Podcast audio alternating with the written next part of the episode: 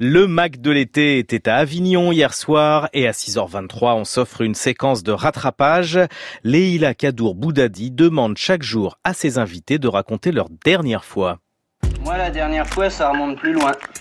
Blondine Saftier, euh, la dernière fois que vous vous êtes levé à la fin d'une représentation pour applaudir, est-ce que vous êtes du genre euh, démonstratif dans l'enthousiasme?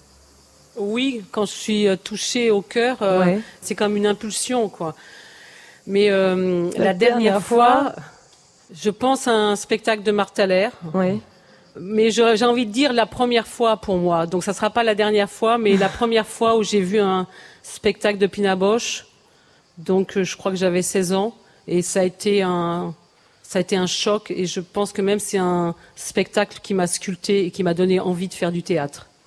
Romain, la dernière fois que vous êtes plongé dans une tragédie, étudiée au lycée, à l'école, et que vous vous l'avez repassé en revue. Alors on parle pas de Phèdre. Hein. Ah oui, bah, c'est vrai, j'allais dire Phèdre. ah bah non, non ça pas trop, facile. trop facile. Euh, la dernière tragédie, je dois avouer une chose, je suis un mauvais lecteur de théâtre. Oh, mais c'est pas grave, vous pouvez tout voilà, je, je, préfère le faire. Ouais, ouais. Mais euh, tragédie. Pourquoi vous êtes un mauvais lecteur, vous dites ça J'avoue que j'ai un mauvais, j'aime pas tellement, j'aime beaucoup lire, je lis énormément, mais j'aime pas tellement lire le théâtre. C'est un défaut, mais euh, voilà, il me manque une étape. Je le lis, mais pour le travail, vraiment, dans l'idée de, de le mettre, qu'il y aurait une étape ensuite. Le, le, théâtre sur, dans un fauteuil de musée, euh, ça me parle pas tellement. Mais, euh, ah, mais les textes de musée me parlent bien. Enzo, vous, la dernière fois que vous avez mis le nez dans un texte comme ça, un bouquin corné de l'époque du lycée qu'on retrouve en défaisant un, un carton. Bérénice. Bérénice. Et, alors, est-ce que ça vous a inspiré tout d'un coup une sorte de, de joie ou vous vous êtes dit, j'ai souffert à l'école avec et c'est peut-être légitime encore aujourd'hui? Alors, à l'école, je crois que ça m'avait pas tellement passionné. mais j'avais pas trouvé l'école particulièrement passionnante.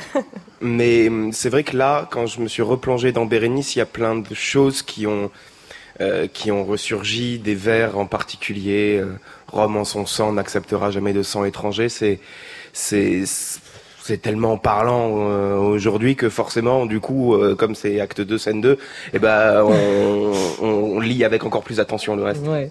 Et une question pour tous les trois. La dernière fois que vous vous êtes endormi au théâtre, que vous avez somnolé au théâtre, ça vous arrive ça ou pas? C'est pour essayer de, de, bien comprendre aussi euh, et dire au public que c'est pas très grave. Moi, personnellement, ça m'arrive très souvent et, généralement, c'est signe que le spectacle est très bon. Si je m'endors un tout petit peu, pas, pas, pas une heure, hein, attention, on est d'accord.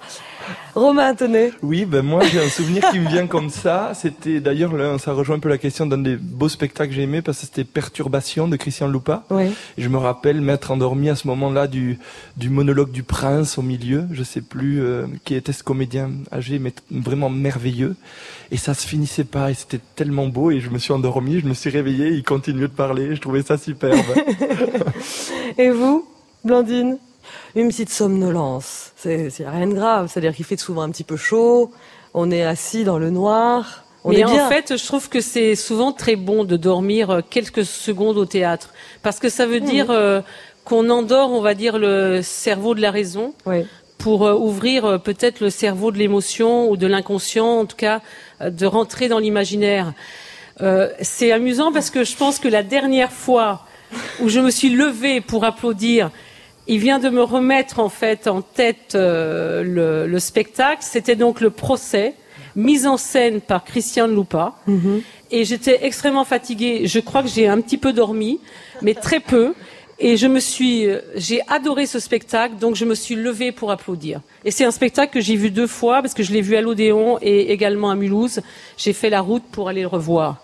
Donc ça veut rien dire en fait de s'endormir au théâtre. Eh ben voilà, donc on ne culpabilise pas à l'idée de, de piquer un petit somme. C'est souvent les plus beaux spectacles qu'on ait vu. Vous, Enzo, votre dernier. Moi, c'était euh, pas au théâtre, c'était un concert de piano au festival de la Roque d'Anteron. Euh, J'écoutais du Mozart. Il faisait, il y avait les cigales, euh, il, il, y avait un petit vent frais et hop, un petit roupillou.